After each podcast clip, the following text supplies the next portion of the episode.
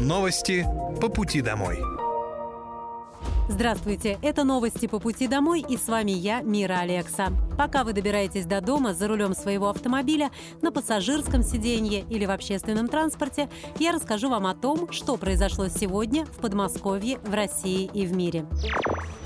Вооруженные силы Российской Федерации продолжают проведение специальной военной операции. На Купянском направлении за сутки уничтожено более 35 украинских военнослужащих, боевая бронированная машина и два автомобиля. На Краснолиманском направлении потери противника составили до 40 военнослужащих, 4 боевые бронированные машины и 3 автомобиля.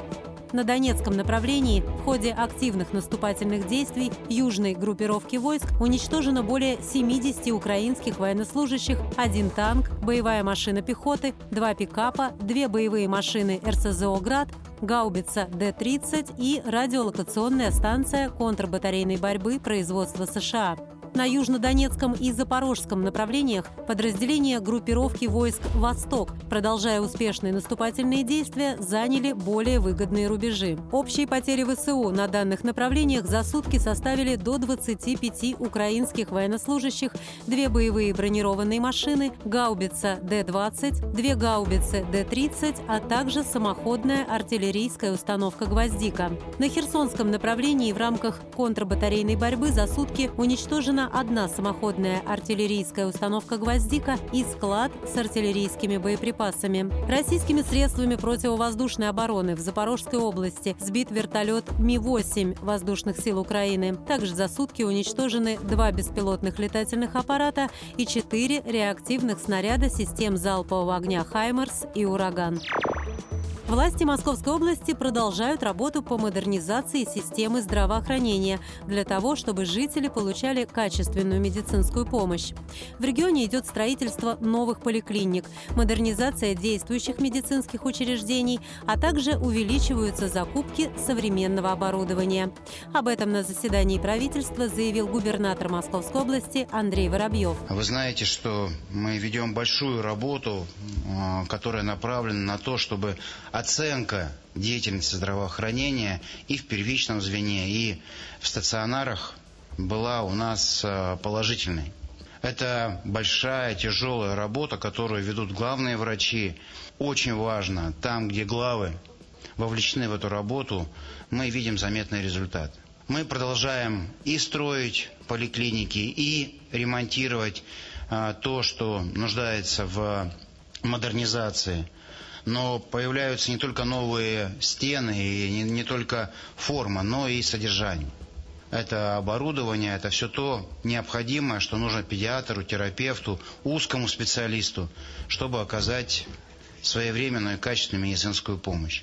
Мы все должны помнить о том важном моменте наличия врачей в наших и амбулаториях, и поликлиниках, как общей практики, так и узких специальностей. Очень надеюсь, что в этом году мы продолжим поиск, привлечение и создание всех необходимых условий, чтобы врачи у нас на местах были. А, запрос очевидный, мы все его прекрасно понимаем, важно с ним справиться. Губернатор добавил, что в этом году важно распространить практику принятого в Московской области стандарта стационара, предусматривающего комфортное пребывание пациента на все больницы Подмосковья. Также, по мнению Андрея Воробьева, необходимо продолжать привлечение медицинского персонала различного уровня в лечебные учреждения Московской области. Для этого в области созданы все условия. Медики получают дополнительные выплаты, земельные участки и стопроцентные компенсации за аренду аренду жилья. Медицинские специалисты, отработавшие в Подмосковье три года, могут построить собственные дома по региональной программе «Поселок для врачей». Ремонт и строительство новых зданий автовокзалов на территории Подмосковья стало одной из тем еженедельного совещания губернатора Московской области Андрея Воробьева с руководством регионального правительства и главами муниципалитетов. На подмосковных автовокзалах должно быть удобно и чисто. Они должны соответствовать современным стандартам, сказал глава региона. Безусловно, в каждом городе это центр притяжения, это место, где много людей в течение дня приезжают, уезжают, и мы должны обеспечить комфорт чистоту и все, что связано с современным обликом города. У нас 44 автовокзала, не все они радуют глаз. Где-то мы строим новый автовокзал, где-то э, инвесторы приходят, как в Пушкино. Я очень надеюсь, что это случилось. А где-то нужен капитальный ремонт. Все это очень заметно и, я считаю, важно. По крайней мере, так говорят жители. Андрей Воробьев подчеркнул, что с устаревшими зданиями автомобильных и железнодорожных вокзалов нужно покончить, в том числе привлечением средств инвесторов. Для удобства пассажиров на вокзалах должны быть удобная система информирования, чтобы можно было легко узнавать расписание, длительность пути и другие данные. Важно обустроить комфортные зоны ожидания, обеспечить возможность перекусить и выпить чай в тепле, а также посетить исправный чистый туалет. Кроме того, вокзалы должны должны быть удобны для водителей. Для них следует создать комнаты отдыха.